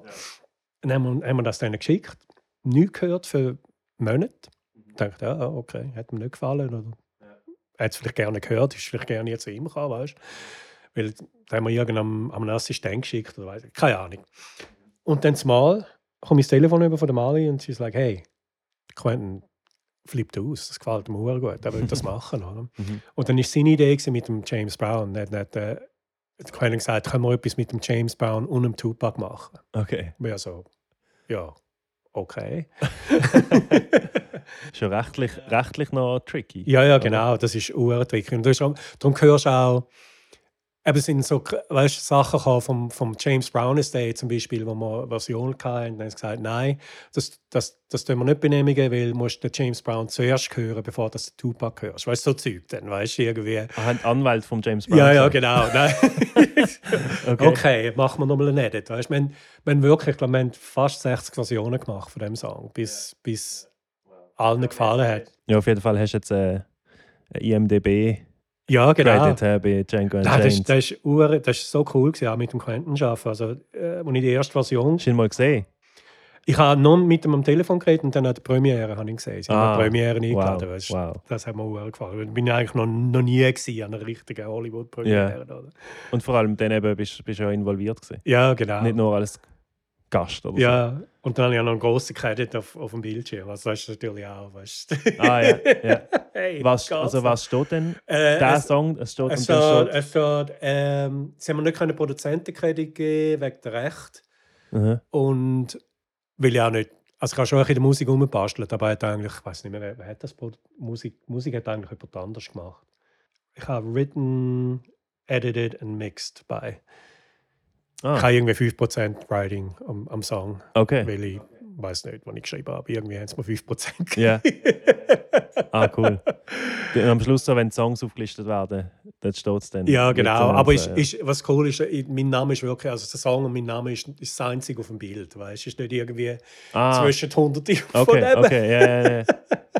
Ah, super. Ja, Ja, es ist eben speziell auch, weil der Quentin ja, glaube bis zu dem Zeitpunkt ähm, seine Soundtracks sind einfach immer seine Lieblingssongs von alten, genau. also alte Songs einfach. Und Ja, jetzt ja. beim neuesten Film Once Upon a Time in Hollywood auch. Ja. Es ist einfach eine Playlist von alten Songs. ja, Und dann beim Django Unchained ist es eigentlich noch speziell gewesen, dass neu. neue Sachen gemacht haben. Genau. Und, ja. Aber er ist so, er ist super, also er, hat- er hat genau gesagt, wann er will und wie er es will. Und eben darum haben wir auch 60 Versionen von dem Song gemacht. Ja. wirklich und was auch noch lustig war, ist mit dem, als ich die erste Version hatte, habe ich seinem Assistent angerufen und gesagt, hey, ich habe etwas, wo, wo ihr könnt mal reinlassen äh, Darf ich ein MP3 schicken oder wenn ihr jemand schicken, zum eine CD abholen, wenn ihr es nicht wollt, über das Internet gehen Mhm. und dann sagt die, äh, und was ist es? gewesen? Ja, 2014. Oder? Sagt die, ja, nein, äh, der Quentin lässt die Musik nur auf Kassetten und, und äh, Platten. Ah, okay. Und ich so, ah. Sogar Ja. so Mixes für seinen Film. ja, egal Alles. was. Er, er, er, er lässt nichts digital. So geil. ja, ja. Und ich so, ja, ich muss da zurückrufen. Und eben natürlich kein Kassettengerät mehr gehabt. Ich musste einem Kollegen, der in einem anderen Studio geschafft hat, angerufen, äh, als Kassett, ein Studio-Kassettengerät kaufen. Dann. Mhm. Mhm. Und dann habe ich in die Drogerie gehen, zum Bänder kaufen, also da, äh, Kassetten kaufen, weil du kannst, das war das einzige Jahr, im, äh, wo du hast keine Kassetten kaufen, ist in der Drogerie von irgendeinem Grund. Wow. Also die klassischen kleinen Kassetten, oder? Wo man so in Walkman hat können Ja, genau und so. die. Ja. Und dann habe ich das eben einmal auf Kassetten aufgeladen und ist es einmal, haben es einmal abgeholt und hat das, einmal- hat das einmal gelesen von Kassetten. Oder? Okay.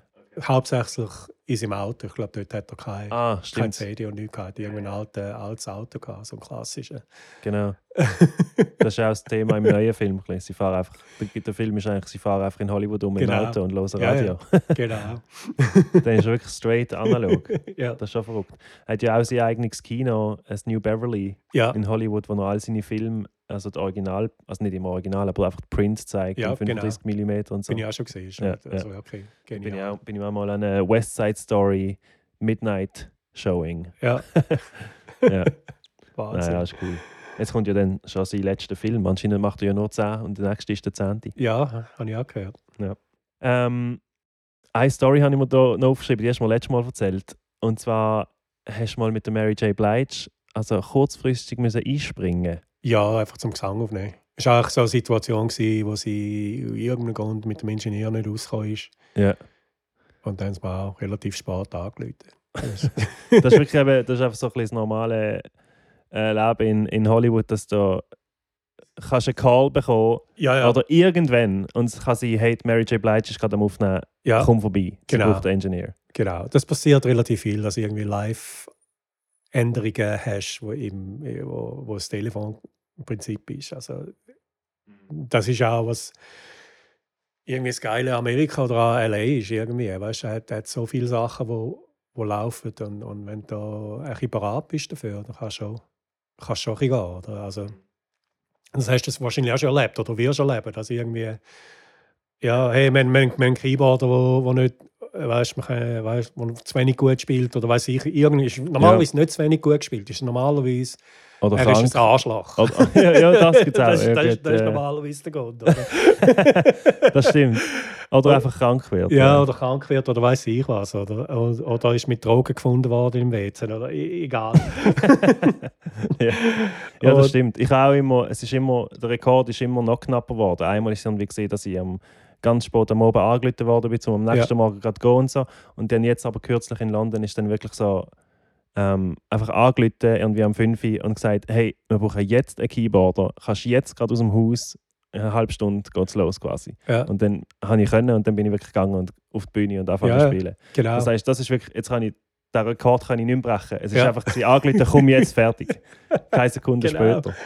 Ja. Äh, ja, jetzt haben wir eigentlich sehr lange über die, eben die ganze Hip-Hop-Seite von dir geredet, wo du einfach ein bisschen reingerutscht bist, Ja. eigentlich, haben wir herausgefunden. sehr reingerutscht. Sehr. Und, und das R&B ja eigentlich auch, nehme ich an. Weil, weil, Ja, oder ja. von was kommst du denn? Was würdest du sagen, was hast du als 15-, 16-Jähriger gelost? Bist du auch wirklich mehr auf den Rock? Rock, total. Total der Halen, Rocker gewesen. Whitesnake, alles Zeug. Also wirklich, Deep Purple habe ich. Eben Rockbands, die wo, wo Keyboards gebraucht haben, natürlich. Ja. Weil ich Keyboards, Keyboards gespielt habe. Hast du auch oft Orgel? So Orgel ist das so ein bisschen der Rock-Sound Ja, meistens vom Ja, Keyboard, oder? genau. Oder, oder in der Synthi halt. ja. Also ich bin mehr Synthi-Seite. Ich hatte schon eine Orgel, gehabt, aber äh, gerade mit den China und so war hauptsächlich Synthi-Sachen. Äh, Okay. Weil eben, dann bist du eigentlich zum R&B gekommen, haben wir vorher schon ein bisschen gehabt, Boys to Men. Und das, äh, das, also die Liste, die man hier ablesen kann, mit wem du schon in der Studio war, ist eben Mary J. Blige, Anthony Hamilton, Angie Stone, Brandy, Ashanti und jetzt das neueste Album von der Leila Hathaway ja, zum genau. Beispiel machst, oder? Und du hast ja, ich bin eben einmal bin ich auch bei dir gesehen in Los Angeles, du hast einfach deine Garage umgebaut Genau. in dein Mixing-Studio. Ja, wir haben so, äh, ein paar von den Leila-Sachen haben, wir do- äh, Leila-Sachen haben wir dort aufgenommen. Mhm. Das bringt mich auch gerade zu der nächsten Frage. So, ich liebe es eben eigentlich ähm, als Keyboarder am meisten für Female RB Vocalists Ja, zu spielen. ja. Das macht mir fast am meisten Spaß. Und du hast mit sehr vielen von diesen, von diesen Leuten geschafft. Mhm. Jetzt hast du irgendwie einen Favorit oder hast du mal eine Aufnahmesession gehabt, wo du Vocals aufgenommen hast, wo, wo du wirklich einfach Ja. Gänsehaut bekommen hast? Ja, äh, das ist wahrscheinlich meine erste R&B Female Session, die ich hatte. Das war Patti LaBelle. Ah, ja. Und ich habe eigentlich nicht gewusst, dort mal, wer das Patti LaBelle ist. Ich habe Okay. einen Remix habe ich gemischt, wo der, ähm, oh, der Teddy Riley hat das produziert. Mm, ja, ja. Wenn, auch in den 90ern. Ja, das ist 94 gewesen, dort umeinander. Ah, das ist schon der King gewesen, hä? gerade von Michael Jackson Album auch. Genau, und der hat auch irgendwie 100 Songs am Tag produziert. Darum Ja. hat es je- kleine Mischers gehabt, die das gemischt haben. Und eben, also Remixes sind nicht so, nicht so wichtig gewesen. Darum habe ich das wahrscheinlich bekommen. Aber äh, ja, ich bin am Mischen war ein Patti LaBelle Song äh, ein Remix, den der Teddy produziert hat. Und dann irgendwann hat die Plattenfirma angerufen und gesagt, hey, Paddy will, die will und ein paar Adlibs neu singen am Schluss, dass nicht genau die gleichen Vocals sind. Und ich sage, ja, kein Problem, ich tue das Mikrofon aufstellen, sie kann, kann wenn sie will. Und das Mikrofon aufgestellt und dann ist die Dame hergekommen, sehr, sehr, sehr freundlich und ja, grüezi, ja, mal studieren, ihr das Mikrofon gezeigt. Und dann ist sie irgendwie einen Meter weg vom Mikrofon gestanden. Und dann dachte ja, soll er sagen, ein näher gehen? Ich warte mal. Bin ins Studio gegangen, angefangen aufzunehmen und hat ja angefangen zu singen. Und habe ich gerade gemerkt, warum sie einen Meter vom Mikrofon wegsteht. Ja. Weil Die hat so eine Power Voice, oder? Wahnsinn. Okay. Und ja, Hühnerhaut. Also ich komme jetzt gerade Hühnerhaut über, noch schon von, von dem erzählen. Also Wahnsinn, oder? Wahnsinnig wow. gut. Okay. Also dann hat es gerade auch Sinn gemacht, dass sie so weit wegsteht. Hast du gerade verstanden? Ja, sie ja. weiß, was sie macht. Ja, zuerst habe ich, zuerst habe ich fast etwas wollen sagen und dachte, ja, es ist, es ist ein bisschen weit weg vom Mikrofon. Aber schon ein guter Raum. Also ich habe gedacht, ja, es ist ein guter Raum, mal schauen, wie es tönt. Ich kann dann immer noch sagen, ein bisschen näher gehen. Und dann, wo sie Ja. angefangen hat zu singen, habe ich gemerkt, aha, ja, das ist ein Grund, warum das so weit weg. Äh, Ja, Lady Marmalade habe ich, auch- habe ich schon oft gespielt. Ja. Äh, Classic. Genau. Ja, sie ist wahnsinnig. Und ich habe super lieb auch, weißt? Und das war bisschen die Erfahrung von mir, wie berühmter die Künstler sind, wie äh, einfacher und normaler und, und ähm, einfacher ist mit denen zum Arbeiten irgendwie. Ist, ja, ist, noch, ist noch interessant. Das ist ja sehr schön, wenn das Ja. wirklich so durchzieht. Genau, also wirklich, das, das ist normalerweise wir solche die Neuen, die gerade einen Plattenvertrag bekommen haben. Das sind, das sind nämlich die, Die abgehobenen. zum Teil, ja, genau. Aber das, das stört mich auch nicht, weißt du. Sie haben einen Plattenvertrag, ich nicht. ähm, und dann eben zum Beispiel Brandy. Die hast du mal aufgenommen, was sie noch ganz jung war. Ja, ja, wir haben ihre Demos aufgenommen, äh, wo sie dann den Plattenvertrag bekommen hat damit. Das ist einer von meinen ersten, das ist auch, das ist im ersten Jahr gewesen, wo ich noch am Paramount geschafft habe. Eben, das war ein Studio, gewesen, wo alle ihre Demos aufgenommen haben. Und eine, eine von denen war Brandy. Gewesen? Das heisst, sie muss irgendwie 14 oder so. Oder Nein, noch jünger. 11 oder 12. Elfi. Ja. 11 oder 12 gewesen. Total ein dünnes Mädchen irgendwie. Ich habe die angeschaut und dachte, ja, sicher, ja, sicher Mädchen, du kannst sicher singen, oder? Und ich in das Mikrofon und hat mich gerade irgendwie weggeblasen, oder? Ja. Weisst, ich, wo kommt die Stimme her? Oder? Also hast, hast, hast du dir können vorstellen ja, dass also, die durch die Decke geht. ja, ja, das hast, das hast du gerade gemerkt. Also viele Plattenfirmen, gehabt, die sie haben wollen. Äh, Ja. Das ist gleich im Bidding war geworden mit ihr. Ja. Ja. Sie ist eben, manchmal habe ich das Gefühl, sie ist ein bisschen underrated in Europa. Weil so in der RB-Szene in Amerika ist sie äh, so die äh, Sängerin von den Ende 90er. Ja, sie Anfang hat auch 20er. geniale Platten gehabt. Also wenn du Ja. denkst, die erste Platte, äh, wo der Keith und Kenneth Crouch produziert haben, das ist genial. Von- Mhm. Weißt also wenn, wenn du die Songs hörst und die Akkorde, die sie brauchen und wie musikalisch das ist und das Ja. Zeug, was sie drüber singen, das ist so genial, oder? Das, so- ich bin, das haben sie im Studio 56 haben sie das aufgenommen. Ich bin auch gleichzeitig in dem Studio gesehen, habe ich viele Sachen gehört, die sie aufgenommen haben und produziert haben. Auch da schon, wir haben alle gewusst, das wird ein Riesenerfolg. Und, und dann auch später, wo sie mit dem Rodney angefangen hat zu arbeiten. Ja. Das war gerade der Anfang, wo der Rodney, also eigentlich, das ist, wo er mit der Brandy geschafft hat, das ist so der Durchbruch. Sein ihn Durchbruch. Ja, genau. Okay. Und das ist auch, die Plattenfirma hat ihn angestellt, um einen Song zu produzieren. Und dann ist er ins Studio und hat irgendwie acht Songs aufgenommen mit ihr. Weißt? Scheiße, egal ob man jetzt noch für einen zahlt, es nehme ich acht Songs auf. Und ich glaube, alle acht Songs oder sieben Songs sind dann auf Platte gekommen. oder? Ah, ja.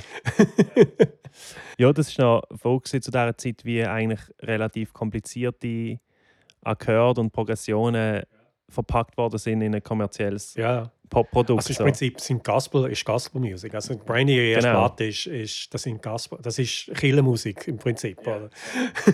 wo trotzdem im Popradio je nachdem mal Ja, gelaufen ist und auf Nummer genau. 1 geht in, in, Ja. in der Hot 100 und so. Genau. Das vermisse ich äh, heute manchmal ein bisschen, dass eigentlich Ja. die ein bisschen kompliziertere musikalische, schon nur Chords einfach. Ich glaube, es kommt langsam ein bisschen zurück. Also, ich weiß nicht, kennst du Cleo Soul? Das ist eine Engländerin, die Ja, also es, gutes es, Zeug macht. ich kenne ein paar Songs. Du hast sie Ja. eben gemastert, oder? Ja, genau. Ja. Und zum Beispiel Kalani fängt langsam an, wird mehr und mehr Ja. R&B. Weißt du, ich, habe das Gefühl, es kommt wieder langsam wieder ein bisschen zurück. Ja. Auch der Beyoncé, ihre Sister, äh, äh, Solange. Solange, genau. Die macht auch ein bisschen, nicht unbedingt Gospel, aber, aber auch ein bisschen quirky, und ein bisschen, ein bisschen, weißt, ein bisschen, ein bisschen links, ein bisschen, ein bisschen anders. Und Das finde ich gut. Und das, das ist auch, also ich weiß nicht, ob es so erfolgreich ist, aber zu mir ist das uhr erfolgreich. Ja, stimmt. Dann habe ich gesehen, das muss ich einfach als Keyboarder, als Keyboard-Nerd-Frage einmal stellen. Du hast auf Discogs, habe ich gesehen, hast ein Keyboard-Credit auf einem Rap-Song. Ja, Und zwar vom Can You Feel It vom Corrupt genau. Against the Grain Album. Ja.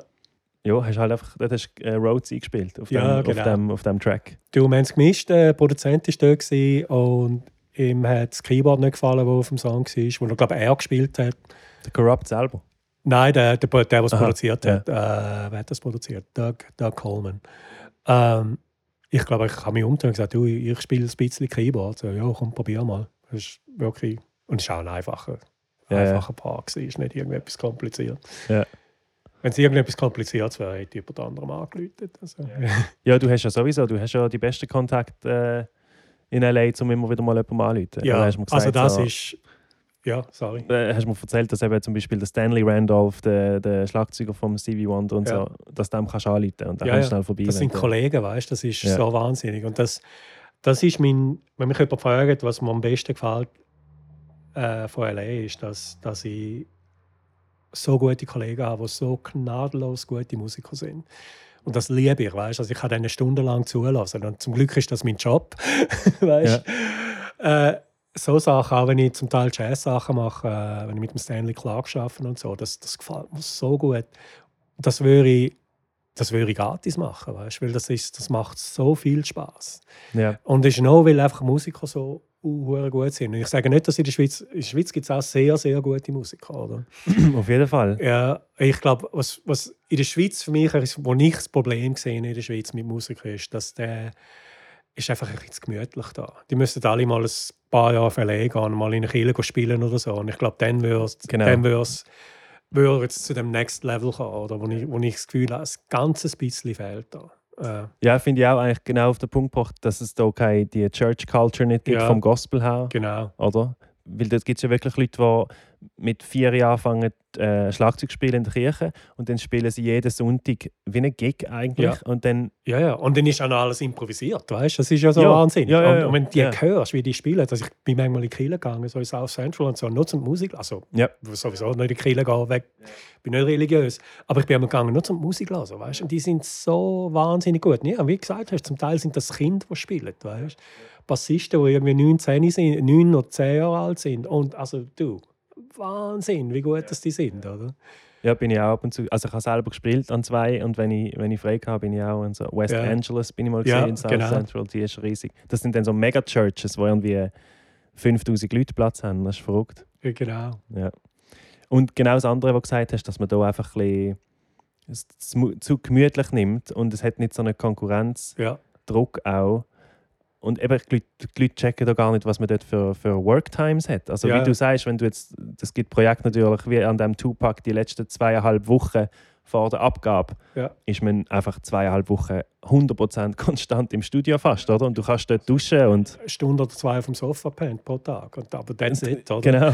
Und, und Essen ist bestellt Ja, und man ist einfach ja, dort. genau. Und das gibt es natürlich in der Schweiz nicht. Ja, Also, wer macht das da? Ja. Weil äh, es gibt wie keinen Grund, dass man sich muss zwei Wochen einschließen ja. Das kann man wie freiwillig machen, Ja. als so ein bisschen Experiment und man will einfach alles aus sich rausholen. Genau. Aber es ist nicht so, dass die Competition, also Friendly Competition auch und, und Deadlines und es sind Millionen von äh, Dollars im Spiel, ob Genau. das jetzt erfolgreich ist, das ist fehlt halt. Und dann gibt es keinen Grund, sich da einfach so kaputt zu Aber es gibt schon gute Sachen da. Also ich habe jetzt viele Sachen gehört. Ist einfach, LA ist so nah zusammen und hat so viel. Ist einfach ein anderer Vibe. Ist einfach, ja, ist, Es hat eine ganz andere- Konkurrenz. Ist Ja. eine andere, hast einen anderen Drive, und, wenn du dort bist irgendwie. Als, Ja, voll. Es hat eine andere Dringlichkeit einfach Ja, irgendwo durch, also- oder? habe ich ja dir gesagt, seit ich in der Schweiz bin, habe ich keinen Stress mehr gehabt. Also, Ja. ja, ja, voll. Noch einmal, einfach weil ich auch mit Rap aufgewachsen bin und weil mich das sehr interessiert. Und sie habe ich auch sehr gelost, äh, Method Man und Redman. mhm. Hast du auch noch äh, Studio-Stories? Oder das verste- weil ich glaube, wenn man so an Rapper denkt und Studio-Sessions mit ihnen, dann sind das so zwei, wo man sich ein bisschen das verrückteste Bild vielleicht hat. die, sind, die sind eigentlich sehr normal. Gewesen. Das war in Las Vegas. Gewesen. Äh, ein Kollege von mir hat ein Studio dort, äh, der, der Mali Mal, der ist ein bisschen berüchtigt. Der Marley Marl? Mali Mal. Aha. Äh, äh, das ist so. Äh, er ist im Prinzip der grösste äh, Zuhälter in Las Vegas. Und in Las Vegas ist das noch irgendwie. äh, Ja, noch irgendwie. Also Äh, wirklich buchstäblich Zuhälter. Ja, ja, Ja. Aber er hat auch äh, ein super Studio in Las Vegas und, äh, und, und hat viele Kollegen und Freunde in der, in der Musikbranche. Und äh, zum Beispiel der Justin Bieber ist immer aus im Studio am Aufnehmen und so. Ist wirklich so ein bisschen, ja, wenn du auf Las Vegas gehst und in der Musikszene bist, irgendwann dann bist du mal bei, bei seinem Haus an einer Party oder im Studio oder irgendetwas. Also ich komme irgendwie dort zusammen bei ihm, die Musikszene. und den kenne ich schon seit 20 Jahren. Das ist eigentlich ein guter Kollege von mir.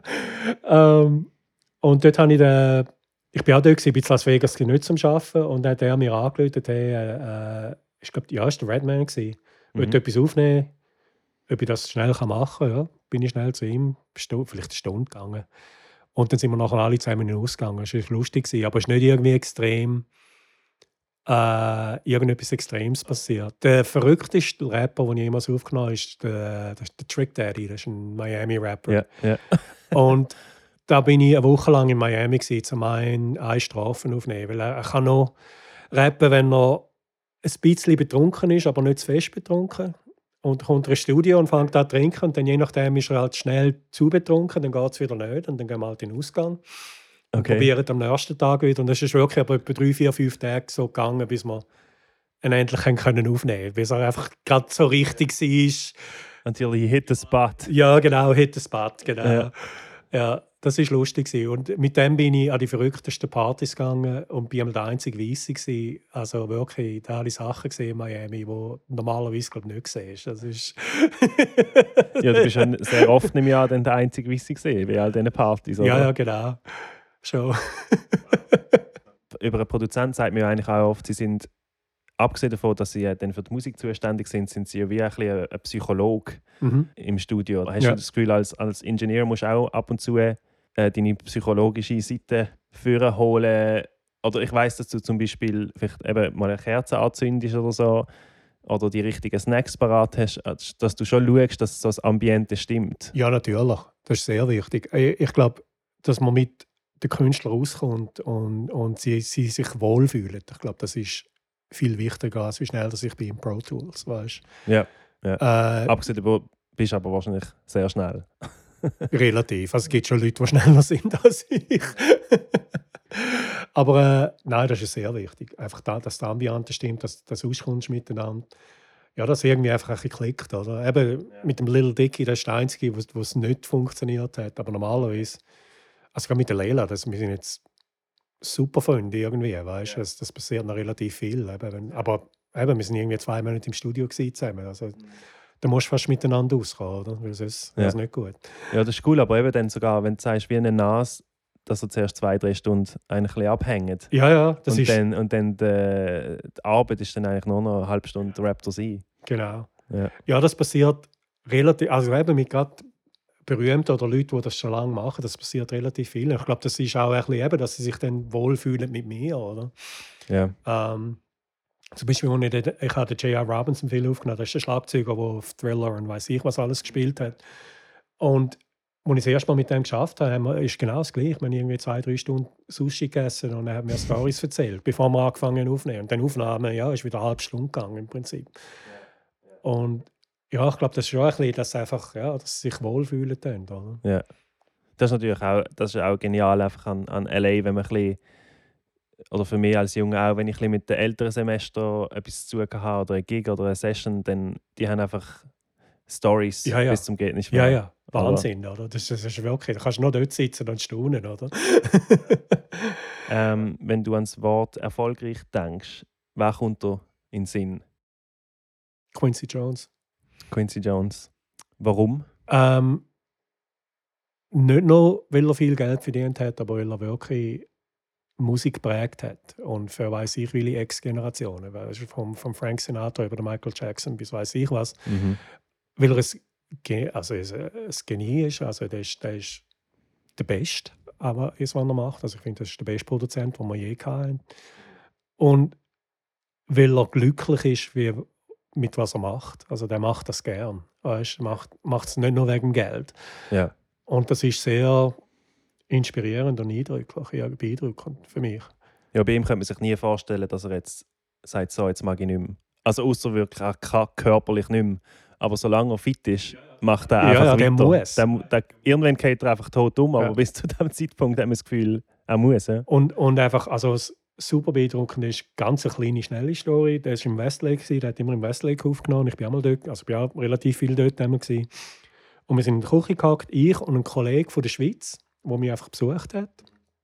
Und dann kommt der Quincy Jones rein und macht sich selber einen Kaffee und drölt um und fragt uns, ob wir auch einen Kaffee wollen. Und ich weiß irgendwie das Maul drinnen. Mein Kollege hat gerne gemerkt, wer das wirklich ist zuerst. Und mein Kollege sagt, ja, gern. Und der Quincy, ja, willst du Zucker, Milch? Ja, gern Milch. Dann hat er ihm einen Kaffee gemacht und Tisch und ist mit uns angehockt. Ich kann gerne können reden, weißt Ich rede, ja. Ja, ja. Du, weißt einfach so, das ist so beeindruckend, weißt Und so normal und, und ist ja gut, dass es so ist, weißt aber, aber das wirst du jetzt nie denken, das ist der erfolgreichste Produzent in der Welt. Da kommt die und fragt dich, kennt uns ja nicht, weißt du? Könntet ja, weiß ich, wer sie über, über einen Kaffee wollen. Weißt du, das ist so Ja. beeindruckend für mich. Das ist in einem, welchem Studio ist das? Westlake. Okay, und Ja. die haben einfach beide gerade Pause gehabt. Ja, ja, wir sind hat so, also jedes Studio hat, hat ihre eigene Lounge, aber dann hat es eine Küche. Und du hast noch viel, wenn du irgendwann zum Studio aus willst oder weg willst, von einfach mal Pause brauchst, hockst in die Küche, trinkst einen Kaffee, oder? Ja, ja. Und normalerweise hat es mal noch ein bisschen Snacks dort und so. Und ja, ist eben, ist der Quincy Jones hier gelaufen und fragt dich, ob du einen Kaffee willst, weißt du? Das ist... Dann eine Frage, einfach so allgemein ein bisschen, hast du letztens ein Album gelost, entdeckt? Oder wer los ist so im letzten Jahr? Gibt es etwas Neues? äh, Oder auch etwas Altes? Ich lasse halt viele alte Sachen. Also ich will okay, also wenn ich nur Musik lasse zum Musik lasse, dann lasse ich Stevie Wonder, Jazz, Miles, so Zeug. Ähm, gibt schon neue Sachen, die ich kenne, aber es sind normalerweise Sachen, die ich dran geschafft habe. Eben gerade Clio Soul zum Beispiel. Clio Finde ich- Soul. Finde ich wahnsinnig gut. Bei Little Sims bist du eben, das ist die Natürlich. englische Rapperin, hast du dort auch gemischt? Gemastert. Ja, zum Teil ein bisschen gemischt, äh, aber hauptsächlich auch alles gemastert, was sie jemals rausgegeben hat. Und äh, live mischen für sie immer auch sehr, sehr gerne. mache. Ja, sie ist genial. Also Ja. sie, mit ihr arbeite ich sehr gern. Ist so eine Liebe. Ja, sie ist super talentiert. talentiert, weißt. Und Ja. ja, eben, ähm, dort haben wir uns eigentlich zum zweiten Mal, heute ist eigentlich das dritte Mal, wo wir Ja. uns sehen im Leben. Ich Genau. war einmal bei dir, gewesen, bei dir daheim in L.A. Und das zweite Mal war, als ich bei der Little äh, Sims Show schauen in, London, London, wo genau. du auf, auf Tour bist und es gemischt Ja. hast.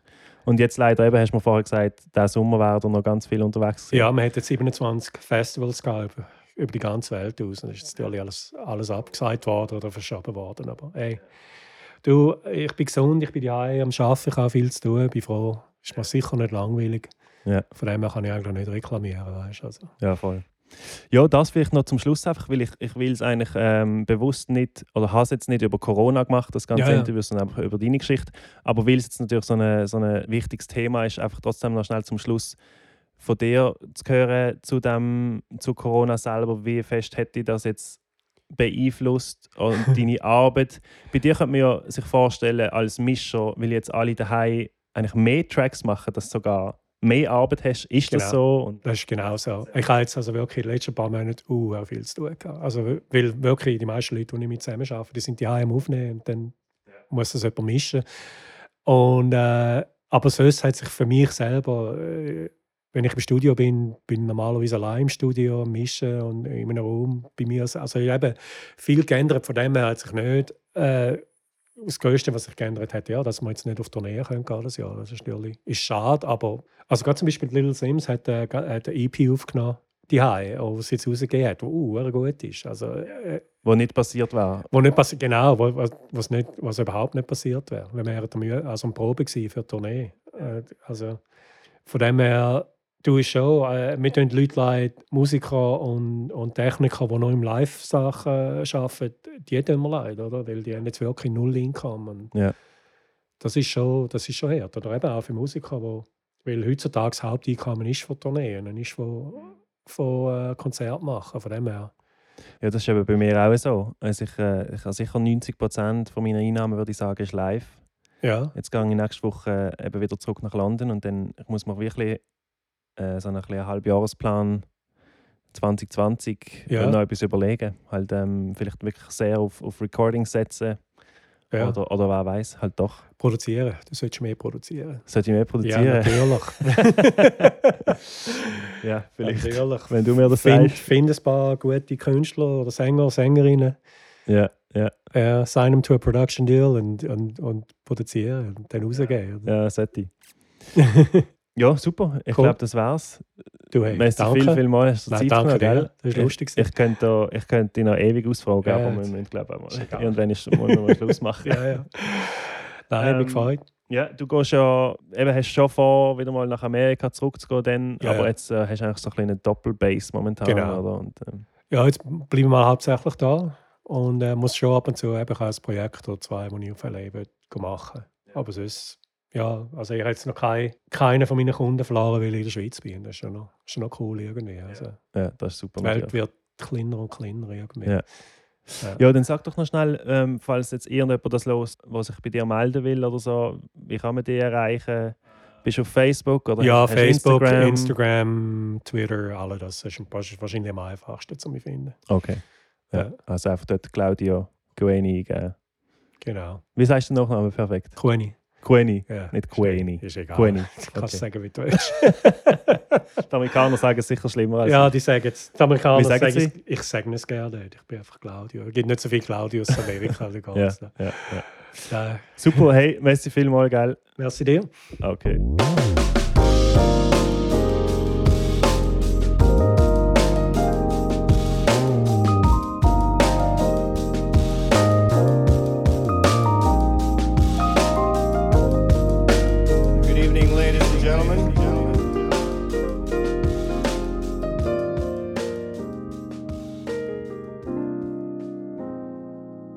Ja, das war sie also gesehen, die allererste Folge von Backstage with Benjamin Keys. Äh, haben es Fall bis zum Schluss durchgehalten. Merci vielmals fürs Zuhören. Ich hoffe, ihr habt es so spannend gefunden wie ich. Äh, wie am Anfang schon erwähnt, alle Links zu den Sachen, wo wir darüber reden, findet ihr in den Show Notes. Das ist unter benjaminkeysmusic.com slash podcast. Ihr könnt mir gerne schreiben, wenn ihr Vorschläge habt, wenn ihr Feedback habt oder was auch immer unter benjaminkeysmusic at gmail.com oder auf Instagram Benji Keys, at Benji Keys. Wenn es euch gefallen hat, dürft ihr natürlich den Podcast sehr gerne abonnieren, sei das auf Spotify oder Apple Music oder wo ihr auch immer hört. Und ja, ich hoffe, ihr seid nächstes Mal auch wieder dabei. Bis dann.